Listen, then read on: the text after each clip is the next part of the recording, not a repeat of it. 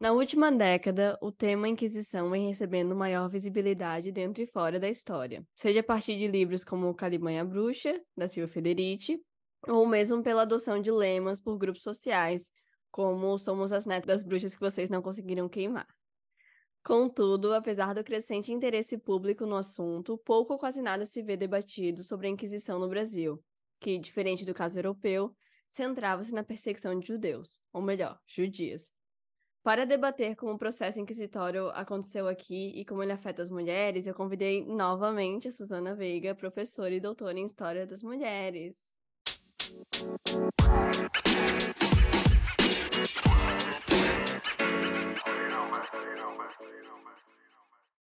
Então, oi, Su, seja bem-vinda de novo. Bem, depois do seu episódio, que se tornou mais popular do a Veras, até hoje, inclusive, eu recebi muitos directs, vem recebendo nos últimos dois anos, de ai, por que, que não chama a Suzana de novo? Ai, a Suzana. Então, assim, você está badalada nas mensagens, nos comentários do podcast. E tá aqui de novo, né? Então, antes da gente começar a falar sobre o tema, sobre tudo aquilo que a gente se planejou para falar e um pouco mais, porque a gente sempre passa um pouquinho, né? Eu queria que tu te apresentasse para quem ainda não te conhece, né? Ainda quem ainda não sofreu com o uhum. raio Suzana de crítica e problematizações da história. E falar um pouquinho da tua trajetória, né? Como que uhum. tu entrou uhum. na história das mulheres, qual é o teu trabalho, como que as pessoas podem apoiar teu trabalho, tudo isso. Ai. Oi, Manu. Gente, em primeiro lugar, queria dizer que é uma honra estar aqui. É, acho que todo mundo já sabe, quem me acompanha, o quanto eu admiro essa mulher maravilhosa.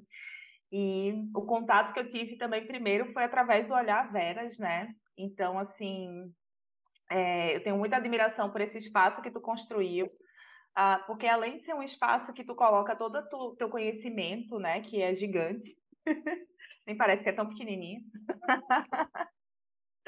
é, esse conhecimento gigante, tu também proporciona essa plataforma para que mulheres pesquisadoras venham aqui divulgar o seu trabalho, falar sobre o seu trabalho, gerar conhecimento, gerar debate. Então, o quanto isso é importante e o quanto isso é bonito também, né? Porque eu acho que eu sou uma grande fã de trabalho afetivo e eu acho que é isso que tu faz aqui. Então, para mim é um grande prazer estar aqui de novo. Fico muito feliz que foi por demanda popular também. Tá vendo, Beyoncé? Eu também. Estou de volta por demanda popular. Então, muito obrigada, Manu, por esse convite, tá? E é um prazer estar aqui. Uh, vou falar um pouquinho de mim, então, né? Eu sou professora e doutora em, em História. Minha especialidade é em História das Mulheres, que é um caminho que eu comecei a trilhar, assim, há um longo tempo atrás, quando eu iniciei a graduação ainda, porque eu sempre tive um interesse, né, que é o interesse que me trouxe aqui para esse segundo episódio, na verdade, por uma personagem específica, uh, que é a Branca Dias, que me levou para dentro dos estudos sobre história das mulheres e da Inquisição, né? Uh, o meu trabalho de, o meu trabalho ainda na, na graduação, eu entrei no como pesquisadora no Arquivo Histórico Judaico de Pernambuco e nesse espaço eu pude começar a pesquisar a trajetória de várias das mulheres que foram envolvidas em processos com a Inquisição no Brasil, né, que na época era América Portuguesa, na verdade, uh, e especificamente a Branca Dias e as filhas e netas dela que tiveram eh, esses, essas questões com a Inquisição devido ao crime de judaísmo, como era conhecido, né? E esse foi o fio condutor, na verdade, que levou a minha trajetória enquanto feminista, enquanto pesquisadora, a me engajar com a história das mulheres e levar isso para um projeto de mestrado que depois desembocou em um, um projeto um pouco maior uh, na perspectiva histórica, assim, um projeto mais macro, né? A história da Branca Dias foi mais microhistória mesmo, de trajetória de uma família. E aí, no doutorado, eu levei é, essa dimensão para um, um, uma perspectiva um pouco maior de império português, então Uh, investiguei mulheres não só no Brasil, na América Portuguesa, mas também em Portugal, as ligações que essas mulheres tinham através desse Atlântico, né, que conectou tantas costas, assim, a costa atlântica ali da África, de, da Europa e também aqui do Brasil. E, enfim, também faço trabalho de divulgação científica no Instagram, que é onde eu e Manu nos conhecemos também, então, graças a essa rede social. Eu tenho um clube de debate hoje também, uh, que é o Clube de Debate de Teoria Feminista Ontem Hoje, que a gente discute justamente essa produção das mulheres né, envolvidas com, com a escrita da teoria feminista nas mais diversas áreas. Então, assim, é um trabalho que é cotidiano, que é um trabalho feito com afeto também, assim como o da Manu. É... Acho que é isso. Continuando com a propaganda. Suzana tem aulas disponíveis, cursos, Inclusive, foi depois que eu gravei com ela que eu comecei a me interessar por história das mulheres, que me foi sair das relações internacionais e ir para história. Então, assim, se eu ficar sem emprego, a culpa é da Suzana. Mas, assim, ela que me, me apresentou esse mundo e também acho que mais importante do que apresentar a história das mulheres é apresentar que a, a academia ela não precisa centrar só na sua própria produção e divulgação de conteúdo dentro desse espaço, uhum. né? Mas também se comunicar com a sociedade, se conectar com outros setores, tudo isso que acabou também mobilizando o Olhar a Veras, né? Então, conheçam o trabalho da Suzana nas redes, quem não tá na academia, né? Quem tá na academia, chama ela pra sua banca, faz a sua divulgação, se suzanize.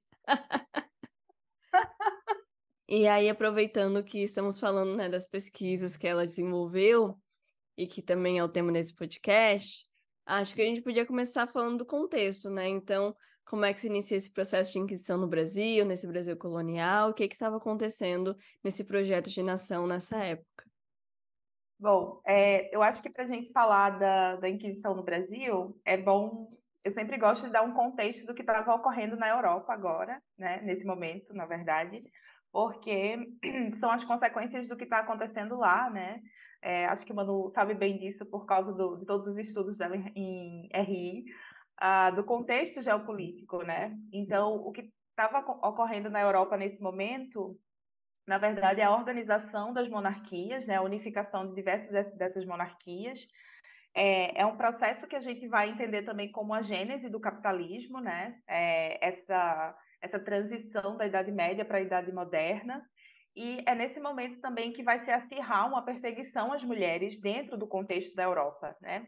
Ah, então, isso está promovendo um novo modelo de sociedade que também vai dar fundamento ao modo de produção capitalista, à ideia de família, e se vai querer criar papéis, né, para que as mulheres possam se encaixar dentro desses papéis. Então, a Igreja Católica ela vai ter um, um papel fundamental aí dentro desse contexto de normatizar a vida, a ideia de família, né, que vai cada vez mais restringir a mulher, tirar ela do espaço público, colocá-la dentro do espaço da casa, restringir também a sua sexualidade, né, a promover a virgindade através do culto mariano também, que é um culto que vai chegar fortemente aqui na América Latina, né, tanto na América Portuguesa, mas também ah, na América Hispânica, como a gente chama, né, então o culto à Virgem Maria, Guadalupe, nas suas diversas manifestações é também uma forma de manter as mulheres dentro desse ideal de pureza, de virgindade, de honra. E tudo que se desviava desse ideal, obviamente, vai começar a ser perseguido e nasce nesse contexto, né?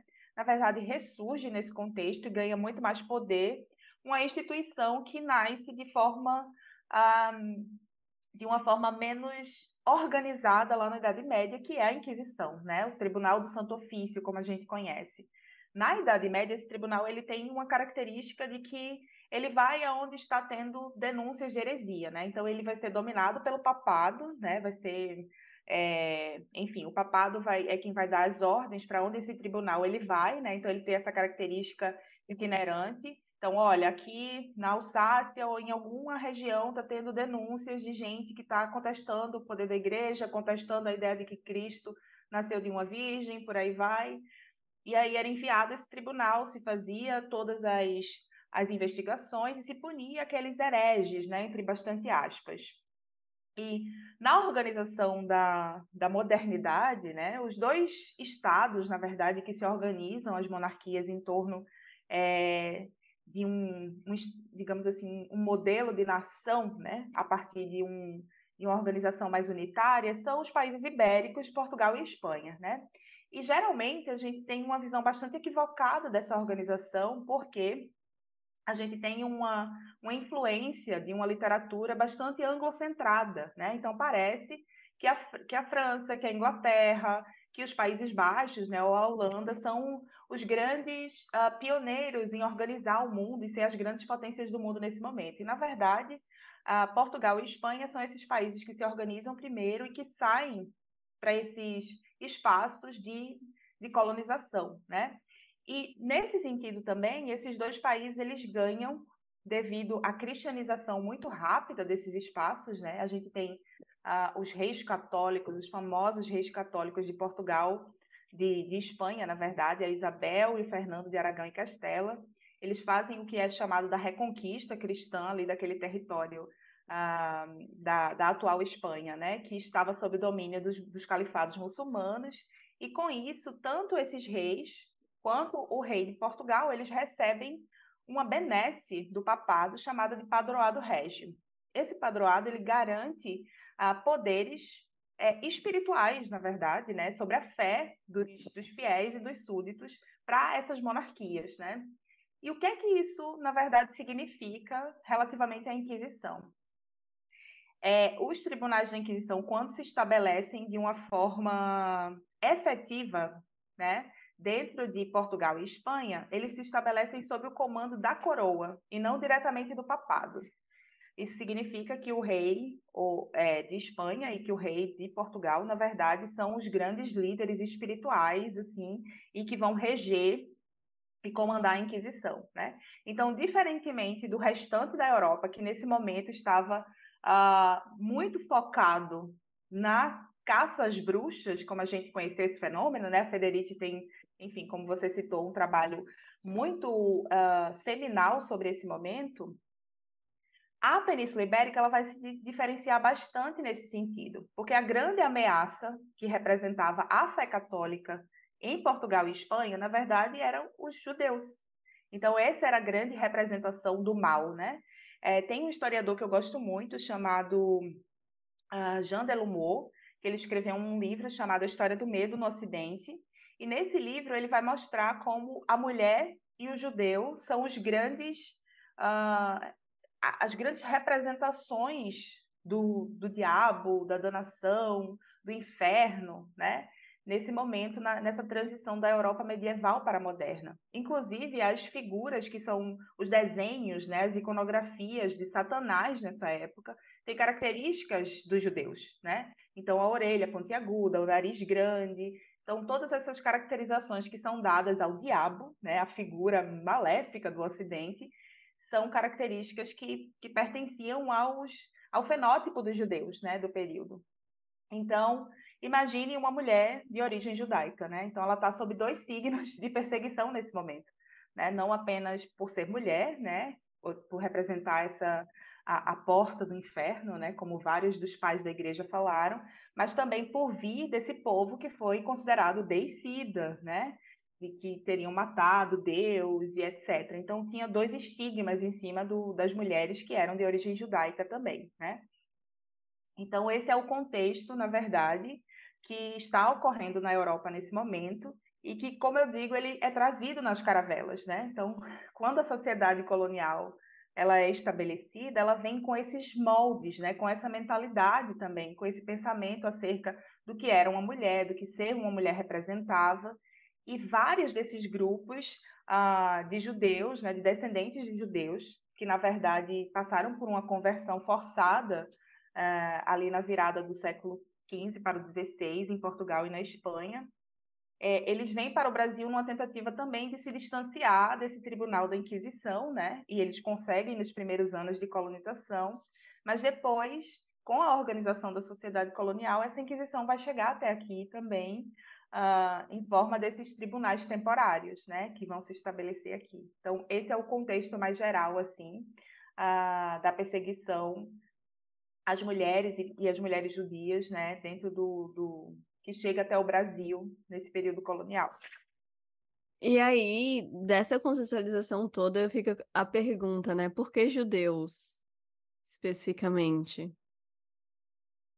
Então, mais uma pergunta super interessante, Manu. Complexa essa, né? Mas assim. Bem complexa. Mas é, a Europa, na verdade, quando, quando o cristianismo está se montando, né, é, e está se estruturando, na verdade, é, é, muito interessante porque a ideia do outro, né, ela vai, ela vai se construir sempre como uma ameaça, né? Então, assim, Uh, para a Europa cristã, quando a Europa se cristianiza, né, e o cristianismo ele passa, na verdade, né, nesse momento, a ser o, o, fator unificador dessa identidade, né? Porque a ideia de Europa, de europeu, de branco, isso são construções muito posteriores, né?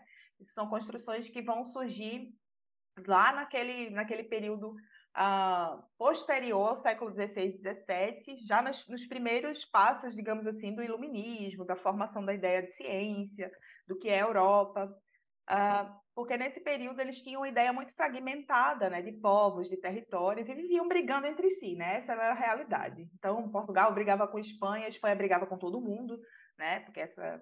Portugal tinha mais alianças, mas a Espanha brigava com Deus e o mundo. Né? Então, é, o que era o fator unificador da Europa, na verdade, era o cristianismo. Eles se identificavam todos como cristãos.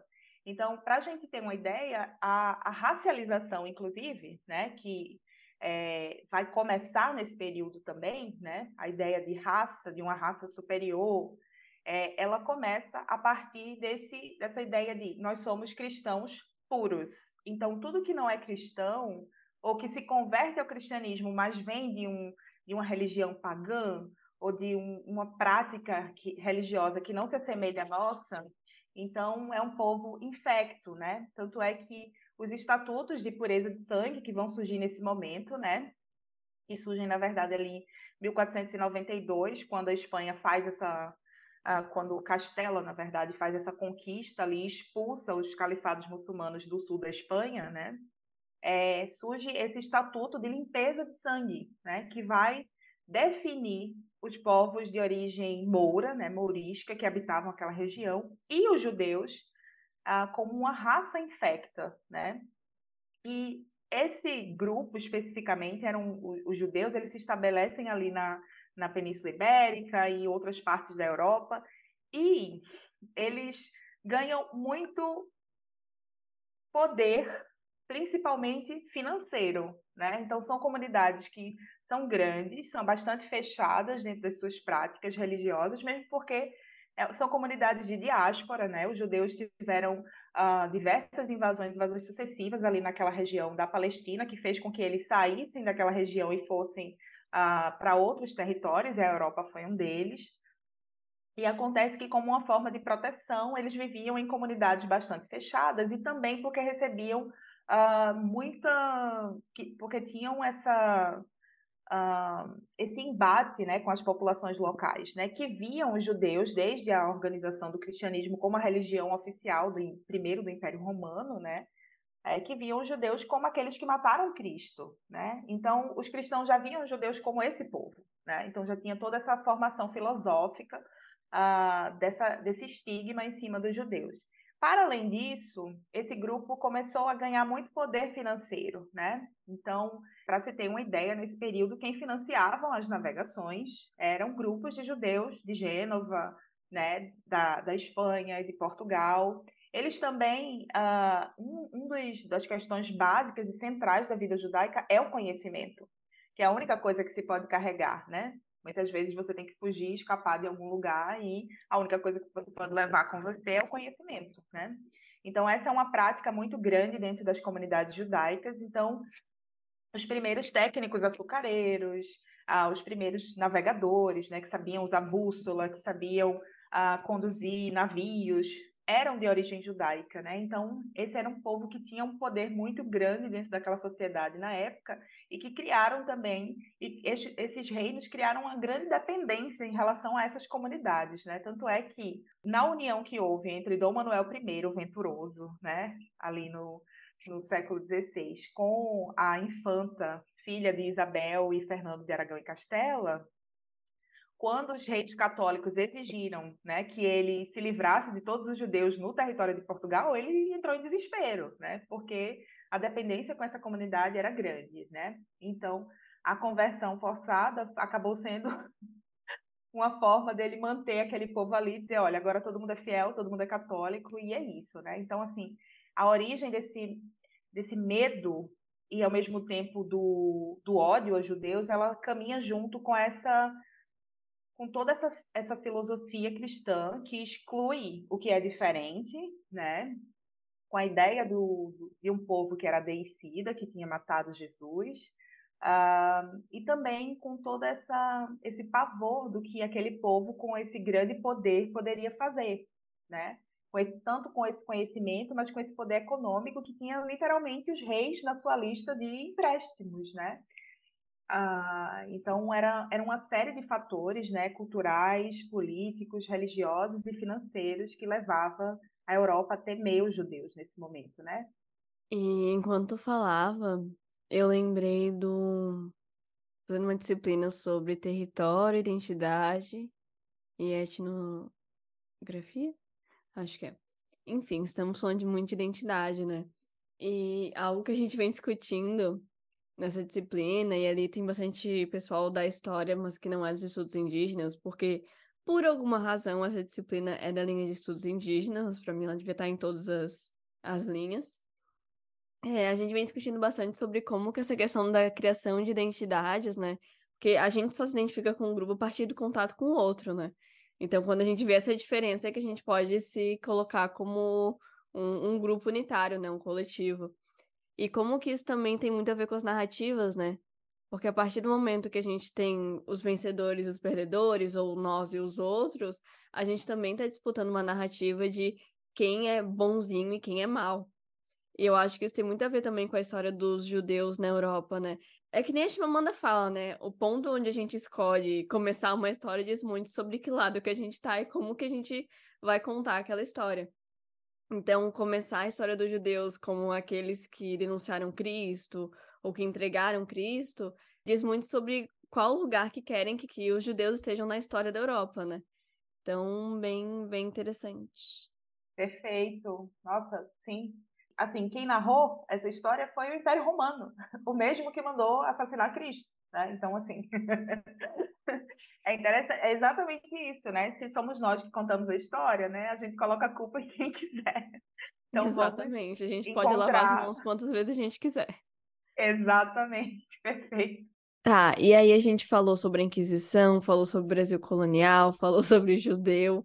E onde que entra as mulheres nisso? Não só na questão da perseguição às mulheres judias, mas Inquisição em geral, Su? Vamos lá, mais uma pergunta complexa. Então, eu, eu, sempre gosto de pegar a virada do século XV para o século XVI, porque eu acho que é um momento uh, muito chave, assim, na, nessa nova concepção de mundo, assim, né? Que está surgindo lá na Europa e sendo trazida para cá também, né? Para o Brasil colonial. Uh, esse é um momento que, dentro da Península Ibérica, por exemplo, a gente tem um, uma situação bastante contraditória para as mulheres. Né? A gente tem um discurso uh, muito presente, assim, de forma geral, na verdade, que vem da igreja, que vem do Estado, né, através da, da coroa, é, que vem através dos manuais de comportamento, dizendo que a mulher ela é esse sujeito menor, esse sujeito que precisa de tutela, esse sujeito que nasceu né, para a maternidade, para dentro da família, para estar submissa ao marido. E, ao mesmo tempo, tem uma coisa muito contraditória, que é a prática dessas mulheres no cotidiano, né?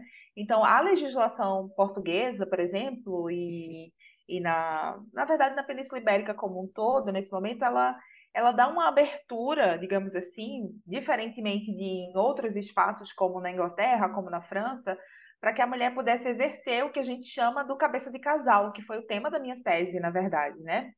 E que a gente consegue ver a Branca Dias fazendo, né? Então, é, que são mulheres à frente de diversos negócios. Por quê? Porque o casamento ele era visto dentro desse contexto como um momento em que duas pessoas iriam se unir e cooperar em uma, né, que era a família.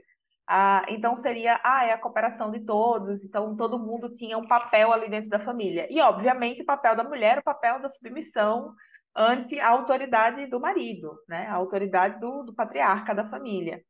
Só que, tecnicamente, o homem, ele não. Como a mulher, dentro da Península Ibérica, ela não perdia a sua personalidade jurídica no momento que ela casava, né?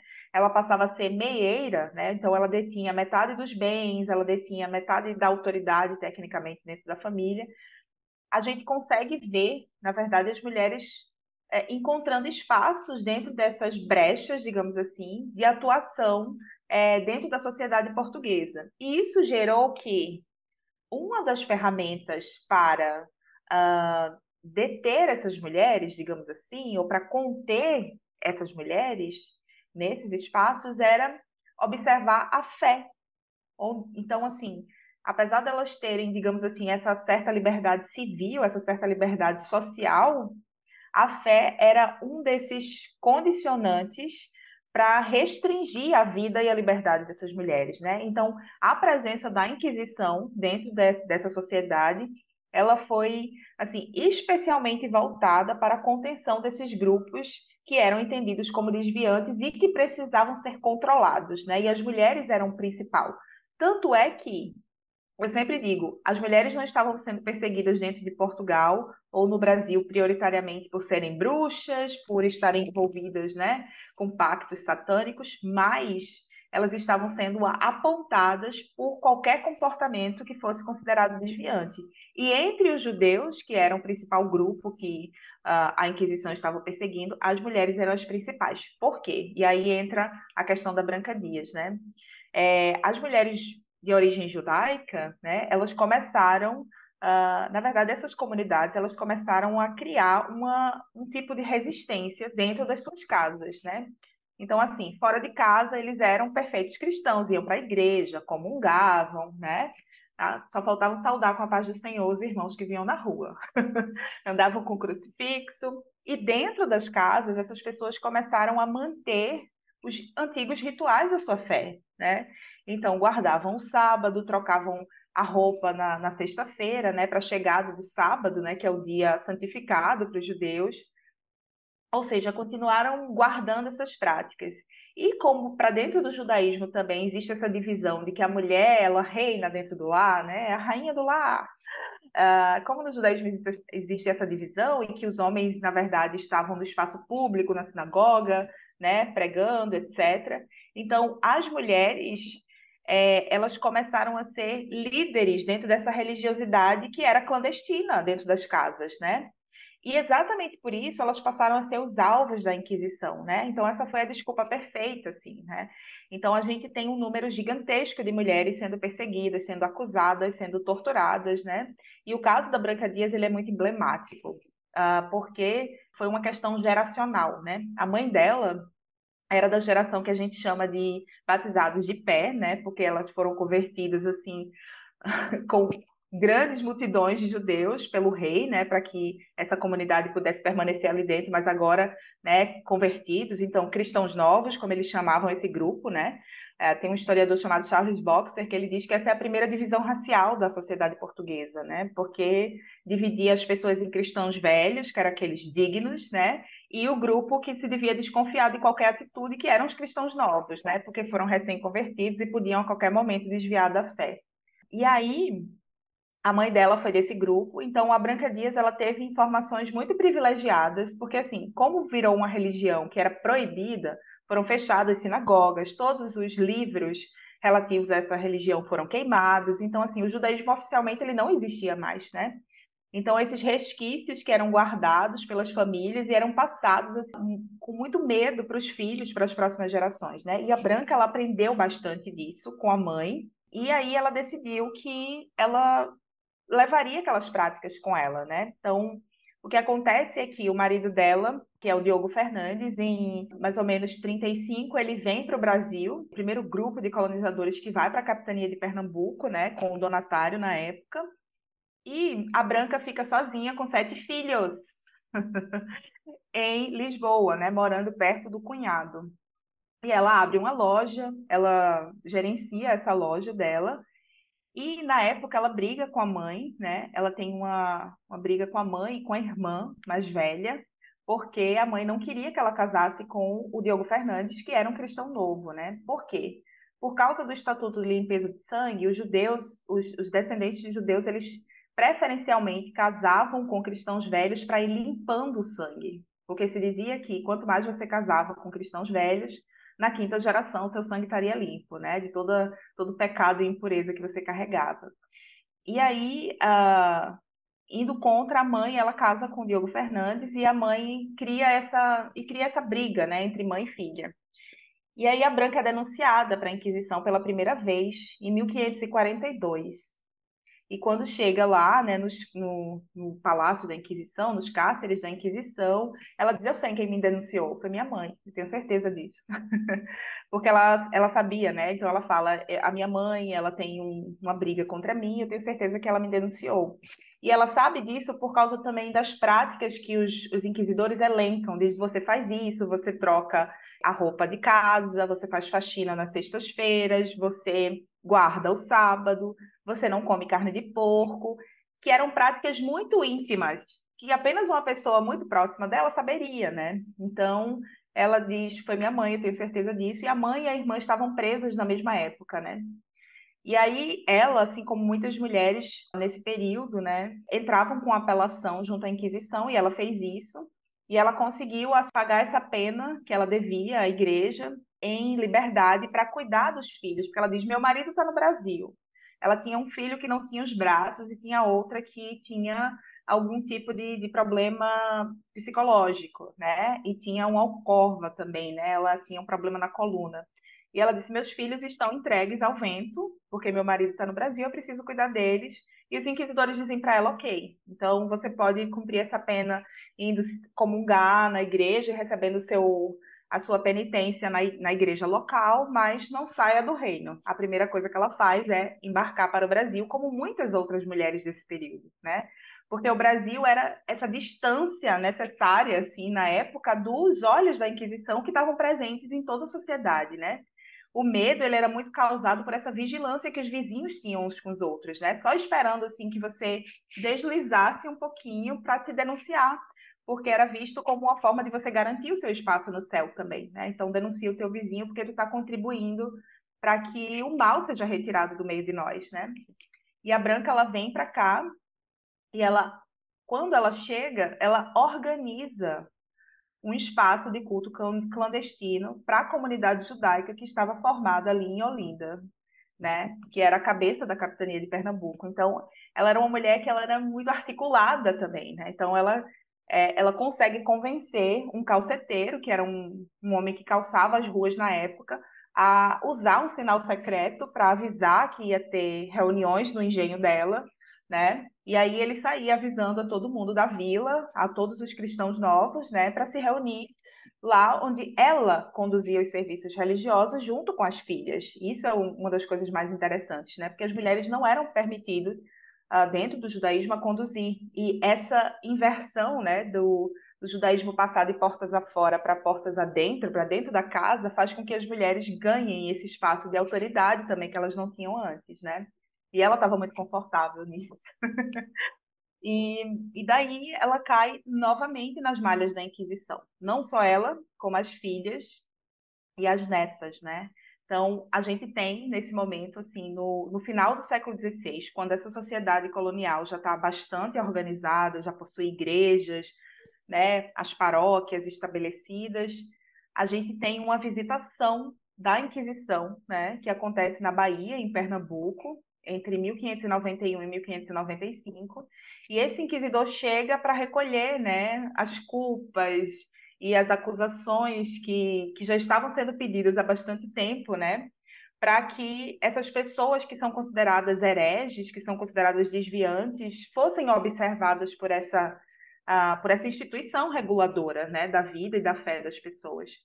E aí a gente tem assim uma denúncia massiva contra Branca e as filhas. E eu acho que as denúncias são muito interessantes porque mostram não apenas como a igreja estava empenhada em perseguir mulheres, mas em como qualquer coisa que as mulheres fizessem estava era, era um sinal de que elas precisavam ser punidas, sabe?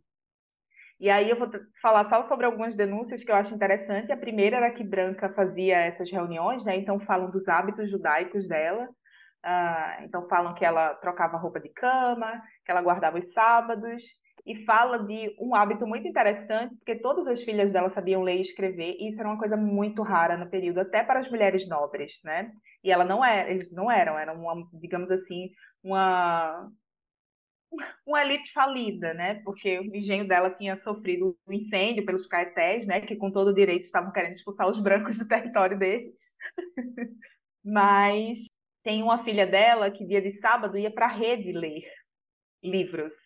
E aí é, tem uma denunciante que fala né, para o inquisidor: é um absurdo, dia de sábado, que é um dia de trabalho para todos os cristãos, e a Inês está na rede, né, lendo.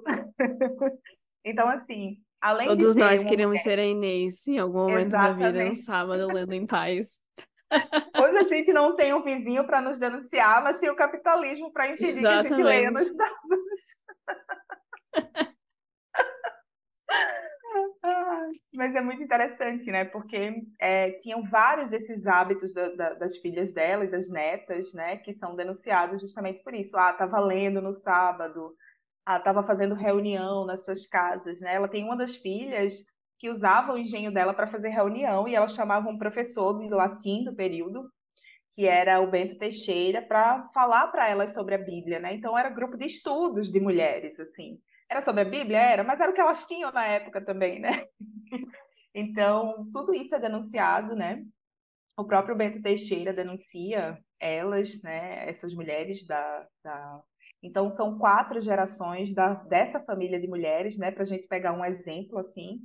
Uh, mas a gente pode pensar isso a nível de escala assim atlântica, né? Então a, a Branca é um exemplo do que estava acontecendo com várias dessas mulheres dentro da sociedade colonial brasileira, mas também no, em Portugal, em, na África, né? Em tantos territórios que eram colonizados pelos europeus, né? Então assim todas as práticas das mulheres que não fossem o de ser uma mãe exemplar, de estar dentro do lar, de estar cumprindo com é, esse ideal que a Igreja Católica colocava e que a sociedade do período colocava para as mulheres, acabava uh, uma hora ou outra por interesses diversos caindo nessas denúncias, né, e sendo punidas assim com severamente, né? Então, para mim foi muito chocante ler uh, algumas das netas delas tinham 13, 14 anos, foram levadas para Portugal, né, porque não tinha a estrutura do Tribunal da Inquisição aqui. Então, essas visitações estavam submetidas à autoridade do Tribunal de Lisboa, né? Então, é, essas meninas foram levadas para os cárceres da Inquisição lá e foram torturadas, assim. E a grande maioria delas não se arrependeu, né? Que elas eram submetidas a essas sessões de tortura era para mostrar arrependimento, né? E elas não mostraram porque não acreditavam também, provavelmente, que estavam erradas, né? Que estavam fazendo algo que fosse contra a fé delas, né? Então, é, foi muito interessante para mim ver uma, uma jovem, assim, de 14 anos e nesses documentos a gente tem a descrição do que é feito, né? E uma coisa que foi muito chocante, na época eu falei com o meu co-orientador, o Angelo Assis, que ele trabalha com um grupo de mulheres semelhantes que foram denunciadas a Inquisição na Bahia, no caso, né, as dele. E eu falei, professor, uma coisa que eu vi no documento e que assim não é comum na documentação da época é que elas foram despidas, né? Elas estavam nuas na hora da tortura e isso não era comum, especialmente se fosse uma menina de, de idade muito é, pequena, né? Então menor de idade e também se fosse virgem, né? Para a gente ver a forma de, de tocar num ponto de humilhação também, né? De deixar ela ainda mais vulnerável, porque essas torturas eram assistidas por uma série de homens, os inquisidores, né? O braço do Estado, ou seja, os homens que o Estado, que a coroa designava para estar ali executando aquilo, porque obviamente os religiosos não encostavam em sangue, né?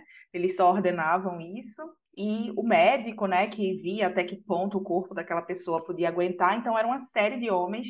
Imagina uma jovem de 14 anos, tendo sido criada nas condições daquela época, então com muito recolhimento, indo para, estando sempre com a família, ou indo para a igreja, e ser submetida a uma tortura nua, né? Então é um, uma cena completa, retirada da dignidade dessa mulher colocada na, numa situação de maior vulnerabilidade possível e de tanta dor e sofrimento e vê-las, algumas delas nem gritarem, né? Imagina, puxarem meu cabelo, eu já estou gritando. E a menina ali, resistente, né? Então, eu acho que gera na gente esse impacto também, né? De ver o quanto essas mulheres resistiram sob as piores condições para que também deixassem um legado para a gente, né? Sim, e antes de eu fazer uma pergunta inteligente na pergunta da fofoca, como é que acabou a história da Branca especificamente? Adorei. Fofoca histórica, adoro. é, a história da Branca, ela é muito interessante, porque assim, se a gente tivesse naquela época o nível de comunicação de informações que nós temos hoje, por exemplo, né? Ela foi processada duas vezes pela Inquisição, né? Só que os registros não eram fáceis de encontrar nesse momento. Então, na época que ela foi processada a primeira vez, foi em 1542. Então, ela veio para o Brasil e aqui ela foi processada, foi na verdade acusada e processada em 1593, né? Então, assim, quase 50, 40 anos depois, né? 50 anos. Só que ela já estava morta na época que ela foi processada, mas não sei se todo mundo sabe, mas existe uma prática na, na Inquisição de queimar os ossos, né? Então, assim, se ela fosse condenada, considerada culpada pelas acusações, os ossos dela seriam desenterrados, né, do lugar santo onde ela foi enterrada, porque os enterramentos eram feitos na igreja na época, e ela seria queimada em esfinge, né? Que é justamente colocavam lá um, um, símbolo e os ossos dela seriam queimados na fogueira. O que aconteceu foi que, como a Branca nesse período ela, ela já estava morta e tinha uma certa familiaridade com, a, com os donatários, né? A família do donatário. Então, por isso, é, várias testemunhas falaram por ela, né? Disseram que a família dela era muito importante dentro da capitania e ela acabou sendo absolvida. Porém, as filhas e as netas dela, né, apesar de algumas já terem saído, assim, terem conseguido se libertar da Inquisição, não foram queimadas, saíram em auto de fé, como chama, né, o procedimento da época. Mas tem uma história muito triste na família, que é da filha dela, que era o braço direito dela, que era essa Corcovada, né, que é a Beatriz Fernandes, Brites Fernandes. A Brits ela era conhecida como mentecapta, né? Ou seja, era uma pessoa que tinha um problema mental. E foi ela que acabou entregando, sob tortura, os nomes das, das irmãs, das cunhadas, né? Mas eram sempre mulheres, é isso que é, impression... que é mais impressionante, né? E aí ela acabou sendo presa e ela teve uma pena que era perpétua, quase. E a história dela é muito triste, porque ela acabou a vida esmolando em Lisboa, né? Ficou cega. E uma das, um dos últimos documentos que eu consegui rastrear dela é justamente ela fazendo uma petição de uma passagem para o Brasil, que ela pudesse vir de navio, porque ela estava longe da família, porque ela não conseguia sobreviver, né? Estava esmolando nas ruas de Lisboa e estava cega, né? Então, assim, ela acabou a vida numa miséria terrível que provavelmente se a mãe estivesse viva isso não teria acontecido. Mas a Inquisição desbaratou quase completamente essa família, né? Alguns dos membros da família da Branca acabaram tendo um status elevado dentro da sociedade da época. Um neto dela acabou sendo banqueiro da coroa de Castela, inclusive, que é o Manuel da Paz, né? Se envolveu com, enfim, com grandes redes de negócios internacionais mas boa parte da família foi desbaratada por causa desse poder da Inquisição, né? Mas a Branca se escapou em morte porque não tinha uh, a Inquisição na época não tinha o registro da primeira prisão dela, né? Então, como eles não conseguiram acessar esse documento, parecia uma primeira condenação, né? Então, assim, como tinham boas testemunhas, ela acabou escapando. Então, os ossinhos dela foram enterrados em, em Terra Santa. Cara, e várias questões, né? Porque a gente tá falando de algo que aconteceu em 1500 e uma mulher que estava envolta em vários privilégios, né? Apesar da perseguição, né? Economicamente ela era uma pessoa muito privilegiada. E ainda assim, ela foi extremamente violentada, né? E repetidamente violentada. Porque eu até fiquei pensando, né?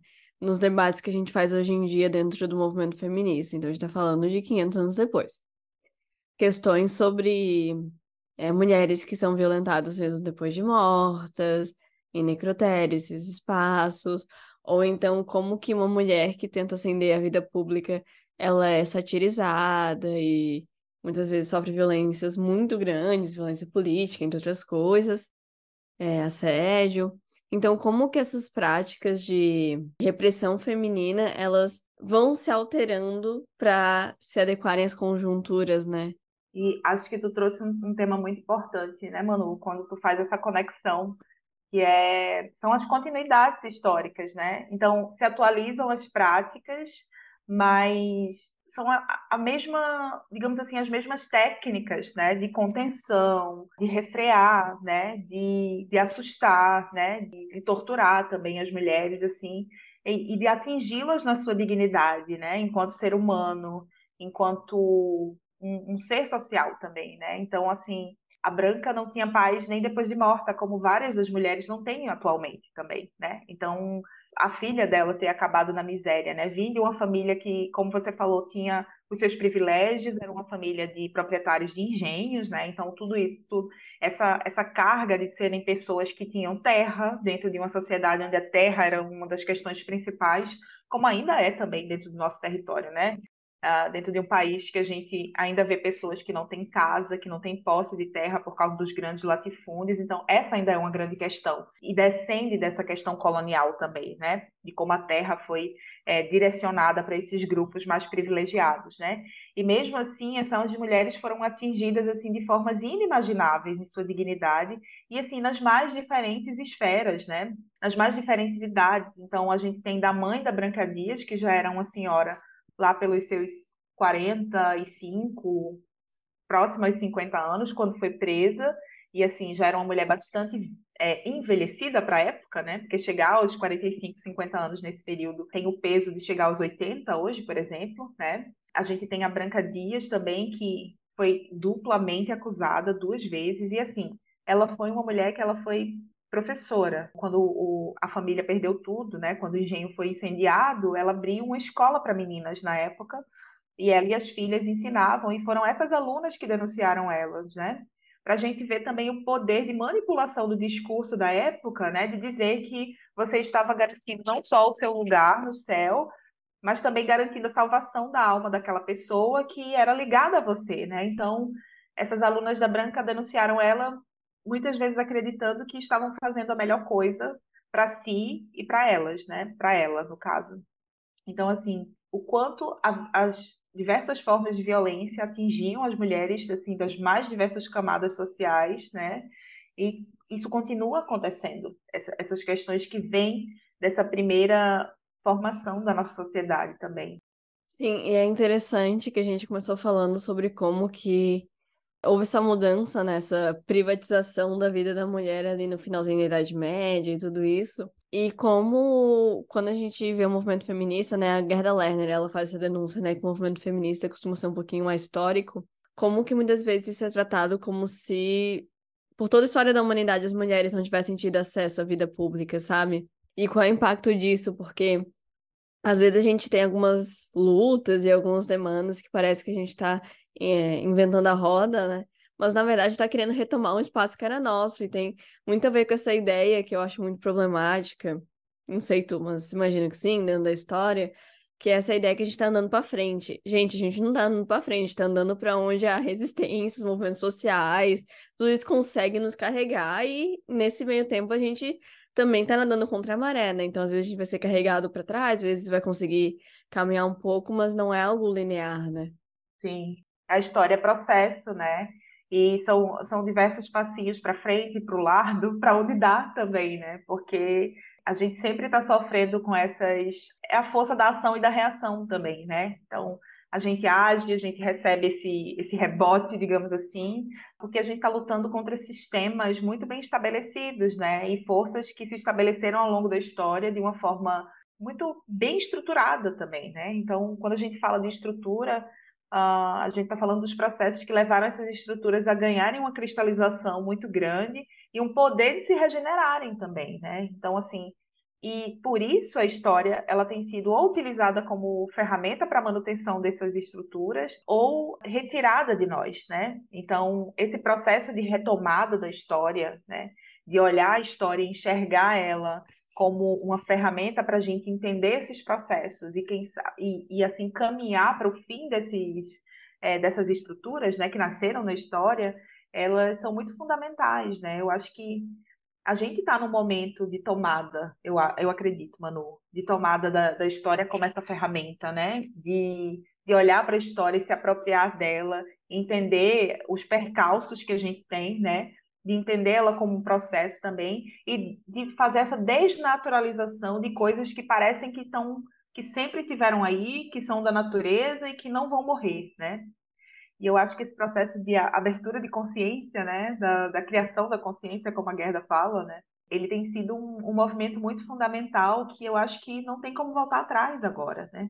A gente enxergou e não vai desver, né? Então, eu acho que momentos como esse também, do, do que a gente está conversando aqui, é, de trazer a memória dessas mulheres, o enfrentamento delas, porque veja que, por mais difícil que fosse, elas não pararam de resistir das diversas formas possíveis, como era possível, né? É, então, isso dá força para a gente também, né? dá esperança para a gente de, de dar essa continuidade a esse processo, né?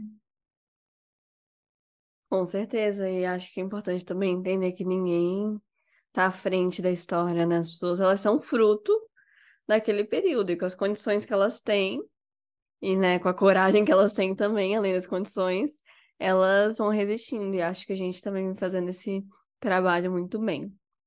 Su, queria te agradecer de novo por ter vindo. Eu amo te ouvir. Espero que tu apareça mais vezes. Inclusive, eu tenho sonhos, tenho ideias. Se um dia eles vão se realizar, não sabemos.